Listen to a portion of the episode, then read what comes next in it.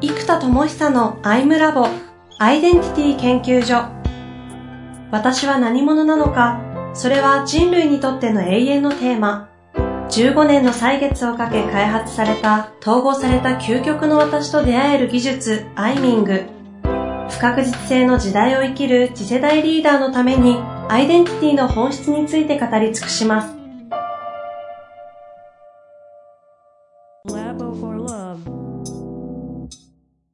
こんにちは、遠藤和樹です。生田智久のアイムラボアイデンティティ研究所。生田さんよろしくお願いいたします。はい、よろしくお願いします。さて、なんか久々に、あれですね。今回4回収録してきましたが、シンプルな感想、難しいっすね。そうなんですよ。やっぱね、生田さんの頭の中をね、タイムリーに見ていくと、やっぱついていけないですね。すごいわ。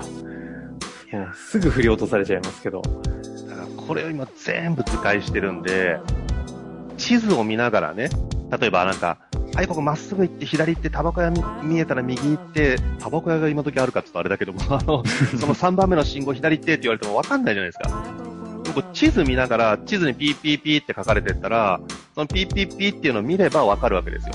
うん、だからカーナビってそうじゃないですか。音声だけじゃなくって、その地図があるから経路がわかるので、はいはい。このコンセプト図鑑ができると、この地図と経路を見ながら言語情報を聞けるんで、むっちゃわかりやすくなりますね。うん。はい。まあ、そんなね、中において今、コンセプト図鑑。一旦今やってるのはアイデンタリーワークのコンセプト図鑑を作って、まあ我々が欲しいのは究極アンダムのコンセプト図鑑を見たいというところではありますけども。はい。けども、えー、今日はね、ジェニス、コーデミア。で、これらを、今度やっぱ具現化って意味で言うと、結局やっぱマーケティングなんですよね。うん。で、デファクトスタンダードをグローバルで取る基準の圧倒的なインパクトをどう取るかっていうのがまずあるんですよ。うん、うん、えっと、例えばね、メンタロイドが出れば話題性でいく可能性は十分あるんですけど、うん、えっと、まずですね、えー、新しすぎるので、目新しいのでオピニオン層から徐々に広がるっていうのはもちろんあるわけです。はいはい。だけどやっぱりベストなのは、えっ、と、リプレイスなんですよ。すでにみんながやってる生活習慣とリンクできるか？みんなの文化、生活習慣と、えー、極限までリンクできれば、そこから一気に広がるわけですよ。あでもインターネットの初期の話で言えばね、あの、あの、なくなっちゃいましたっていうか、あるのかな ?MSN とかありますよね。あの、うん、メール？はい、ありました、ね。とか、ヤフーメールとか、まあ、Gmail もそうですけども、このメールコミュニケーションが広がっていくので、お互いがメールのやり取りをするから、コミュニケーションツールにうまく落とせれば、人々がコミュニケーションを取るためにメールでコミュニケーションがどんどんどんどん取られていくと、広がるじゃないですか。はいはい。で、実は、ズームが今爆発的に広がったのも同じですよね。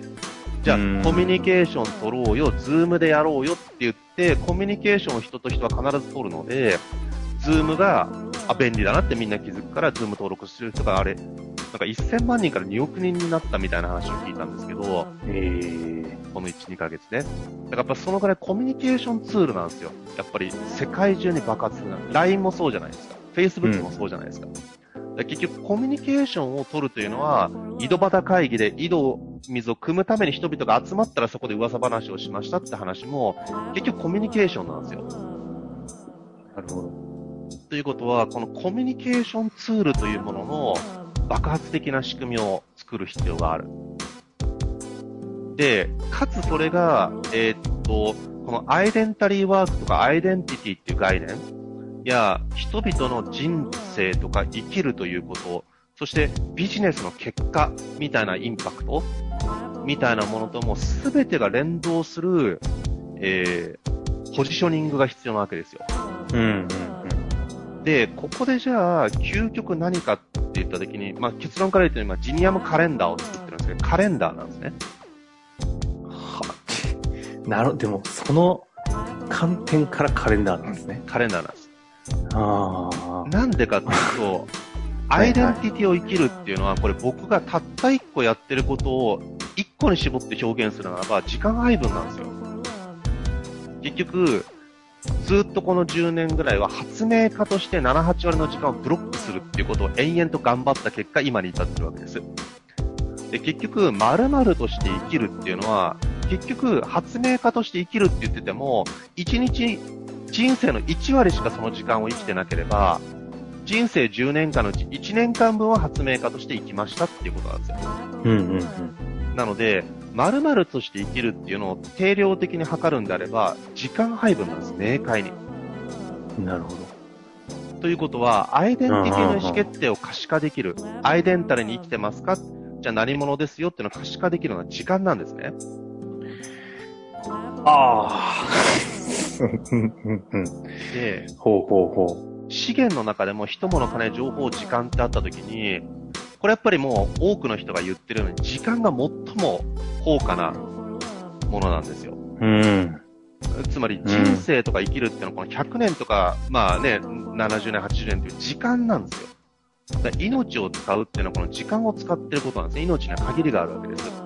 で、これがね、もう余命1年とか2年になって自分の財産100億あったらね、それ全部使ってでも10年伸ばせるんだったら伸ばすじゃないですかみたいな。はいはい。だから結局この時間なんですよね、僕らが命として与えられてるものっていうのは。そしてもうこれは必ず僕ら人類は最後死ぬので、生物は。この時間というものの使い方が結局人生の質を全部決める。ということは、実は時間というものを、えーどう扱うか。まずアイデンタリーって発想でいくと、えーカウントして、可視化して、これドラッカーの話なんですけど、測定できないものは改善できないっていう話があって、何者として生きてるかって時間配分なんとなくなんですよ。うんうん。で、これを例えばうん僕だったら今、ウィズダムアーティストが月間、えー何十時間で全体の75%がウィズダムアーティストやってましたとか、えー全体の20%がブースターやって、セッションやってましたよっていうのが可視化できるように記録したいんですよ。で、もちろん今、ジニアムカレンダーこの仕組みがありますと。で、大きくはそのプロジェクトとアイデンティティなんですね。つまりパート、うんプロジェクトの中で担ってるパートがあるわけですよ。うんうん。と、えー、そのアイデンティティにウィズダムアーティストだと思ってること。なんで、この二つを Google カレンダーってみんなが使ってるものと全部同期できて、えー、移行コストがほぼゼロな状態になって、アイデンティティの管理ができるっていうのはまず一個の特徴ですと。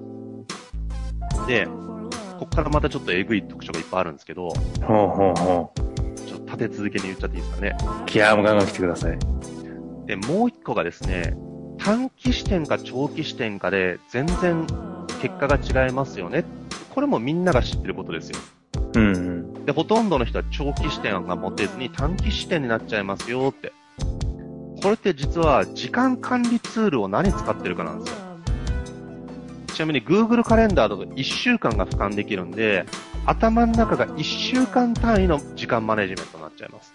はいはい。で、今度なんか1ヶ月単位の四角いね、こう格子状のカレンダーみんなよく使うんですけど、あれだと全部ね、文字で書くので、一目で時間配分がわかんないんですよ。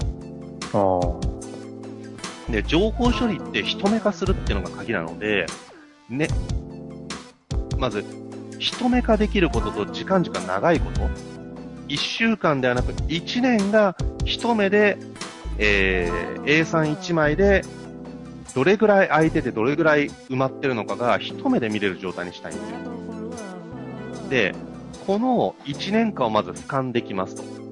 かつ、全部が可視化できて、アイデンタリーにマネジメントできると。これがまず人生を長期的に時間の使い方を決めるっていうのがアイデンタリーワークという意味での定量的に何ヶ月先を見て決めてますかとか、5年先を見てるんだったら5年先のカレンダー見ながら決めてますかってことなんですよ。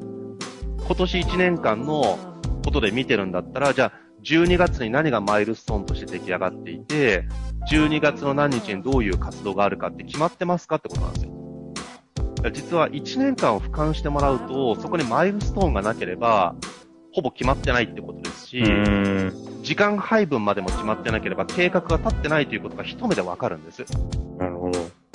なので、まずこれがアイデンタリーワークという概念を形に落としたジニアムカレンダーですっていうのがまず前段。で、ここからちょっとコミュニケーションの話入りますけど、なんか、あります？ここまで聞いてみて。いやいや、今結構明快ですよ。すごいシンプルですし。で、いこのままいっちゃいましょう。いっちゃいますね。ここから今度コミュニケーションなんですよ。今、人と人が時間においてのコミュニケーションは何かというとアポイントメントなんですね。うん、で、今だと有名なのが調整さんとかあるんですけど、あれだとですね、もういちいち入力するのもめんどくさいんですよ、僕も。うん。めんどくさい。で、このジニアムカレンダーは、えーどうなってるかというと、えーっと、自分5人なら5人の、えーっと、共通した空き時間が自動算出されるんですよ。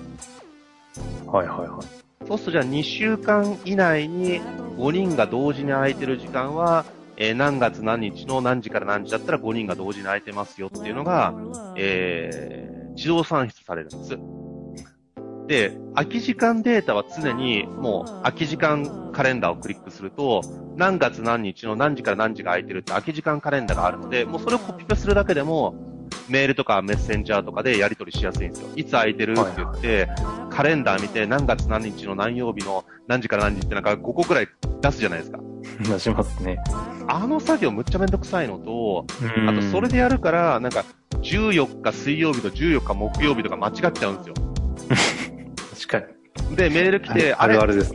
それ日付と曜日どっち合ってます？みたいな。で、これ気づかないとね、当日でそこが起きるんですよ。あ、じゃあよろしくって言って日付の方だと思ってた人が、日付の14日水曜日に来るんだけど、実は14日木曜日でしたみたいな。その木曜日に来た人と14日に来た人がずれるっていうことが起こるんですよ。ありますね。でかつこれをオンラインで今やるって、みんなが一緒の場じゃないと予定調整ってやりづらいんですね。はいはいはい。っていうことで今人類はみんな予定調整がしにくくて仕方ないわけですよ。うん、うん。で、このコミュニケーションを取る中身ではなくて、アポイントメントを自動化して圧倒的に早く決められる。そうすると、コミュニケーションするときに、僕が他の人と予定調整するときも、このジニアムカレンダー使わないとめんどくさくてしょうがないので、もはいはう、これでよろしくって招待を送ると、その人の空き時間、Google カレンダー連動しますか？って言って連動すれば、実はもう、で、予定を共有するとプライバシーが出るじゃないですか。でも、ですね。空き時間を共有するんで、空いてるよっていう時間だけは共有されるんですよ。で、もちろんそれも共有する日、土日は予定は入れてないけど、この人に共有したくないなと思ったらそこ外せるので、うん、うん。その人とのアポで使っていい空き時間だけを消去法で残して共有すると、お互いの空き時間が自動で出ると。うん。そう人々はアポイントメントは必ずオンラインだろうとリアルだろうと、あの、必ず取るわけですよ。で、しかもこれがコーデミアみたいな話になると、50人のグループで予定を合わせるとか、えー、あと、自分の空き時間に受けられる講座はどれかを自動算出できるようになっていくんですね。はいはいはい。そうすると今日一日が、ね、朝からこう、空いて、えー午後1時から2時空いてますと。でもちょっとモチベーション下がってきちゃって一人でモヤモヤしちゃうから、ちょっと1時から軽く運動したいなと思ったらコーデミアで、その、あ、こっちはクエスタムですね。ワークショッププラットフォームなんで、コーデミアはちょっとスクールプログラムなんで数日にわたるものなんですけども、その中のワークショッププラットフォームのクエスタムにアクセスすれば、じゃあ1時からちょっとか筋トレ講座がありますよと、ライブで。で、それ出て、ちょっとモチベーション上げていくぞーってなって、勉強しようと。これも、あなたの今日の空き時間で受けられる講座はこれですよっていうのが算出できるんですよ。あで、これある意味、クエスタムと個人のアポイントメントの調整なんですよね。で、同じように自分と人とのアポイントメントの調整。つまり、この空き時間をどう使うかっていう、時間の使い方が人生の使い方であり、アイデンタリーな生き方を決定づけるので、この時間を調整するという機能において、スクール、学びのものと、えー人と話す、対話するっていうものがマネジメントできるっていうのがジニアムカレンダーなので、これがイノベーティブで、メンタロイドでしかも秘書として朝一、今日の予定はこうですって全部メンタロイドが喋ってくれるんですよ。で、あなたの強みはこうだから今日の予定をどう過ごしますかとか問うてくれる。ー。うん。で、そうするとこのカレンダーからメンタロイドに流れを持っていって、て、メンタロイドの秘書機能がありますよと。毎朝秘書に天気とか全部言ってもらいたくないですかと。いうので、えーカレンダーという、まあ、アイデンタリーワークの最後の管理はここになるんですよ、実は。なんで、えーカレンダープラスアポイントメントの部分とメンタロイドの連動なので、時間っていう概念を決める、意思決定する。この2年どこで働くかって、実は仕事を決めてるんじゃなくて2年の時間を決めてるんですよ。うん。だから実は決めてるのは時間なんですね。働くという行為も。なので、この時間マネジメントこそ最終うん的な場所なので、カレンダーからのイノベーションとコミュニケーションのアポイントメントにイノベーションを持っていくということで、カレンダーの開発をしています。はあ。うん、だアイデンタリーに生きるというそのイノベーションを起こすためにどこを一般の日常のコミュニケーションとかの中で抑えるべきか時間だってことなんですね。そうです。言われりゃめっちゃ納得しますけど 確かに。ねだからここなの。そんなの知らないよっていう。すごいねこれ。はあ。久々にな Google んか。の検索窓と同じなんですよ、これ。どういうことですか？Google のけ、つまり、時間を決めるって時に必ずカレンダーを開くじゃないですかね、人は。はいはい。なんで必ず見るんですよ、カレンダーを。うんうんうん。将来の時間を決める時の入り口がカレンダーなんですよ、必ず。なんで、Google は検索窓を通じて、インターネット世界に行くじゃないですか。はいはいで、人はカレンダーを通じて未来の世界に行ってるんですよ。よくそんなここ抽象化できますね確かにそう。えけん人が検索を通じて、インターネット世界に行くじゃないですか。リアル世界からインターネット世界に行きます、Google が。でも、カレンダーを通じて未来の世界、空想世界、まだ起きてない未来はカレンダーにしかないわけですよ。確かにじゃあ、来月の何日空いてるって言われた時に、カレンダーを見てそこに埋めたら未来がそこに起こりうるということがアポをブッチしなければ、起こりうるという未来が確定するわけですよ。だ実は未来の世界っていうのはカレンダー上に存在しているので、で、未来の世界にアクセスするためにはカレンダーを見たり、カレンダーでスケジュール、年間計画を作るわけですよね。だから学校とか入ったら年間カレンダー来るじゃないですか。そうすると学校という儀式、この文化の中に年間カレンダーが決まっていくので、そこの作られた時間の中で過ごすっていうことが決まるわけですよね。はいはい。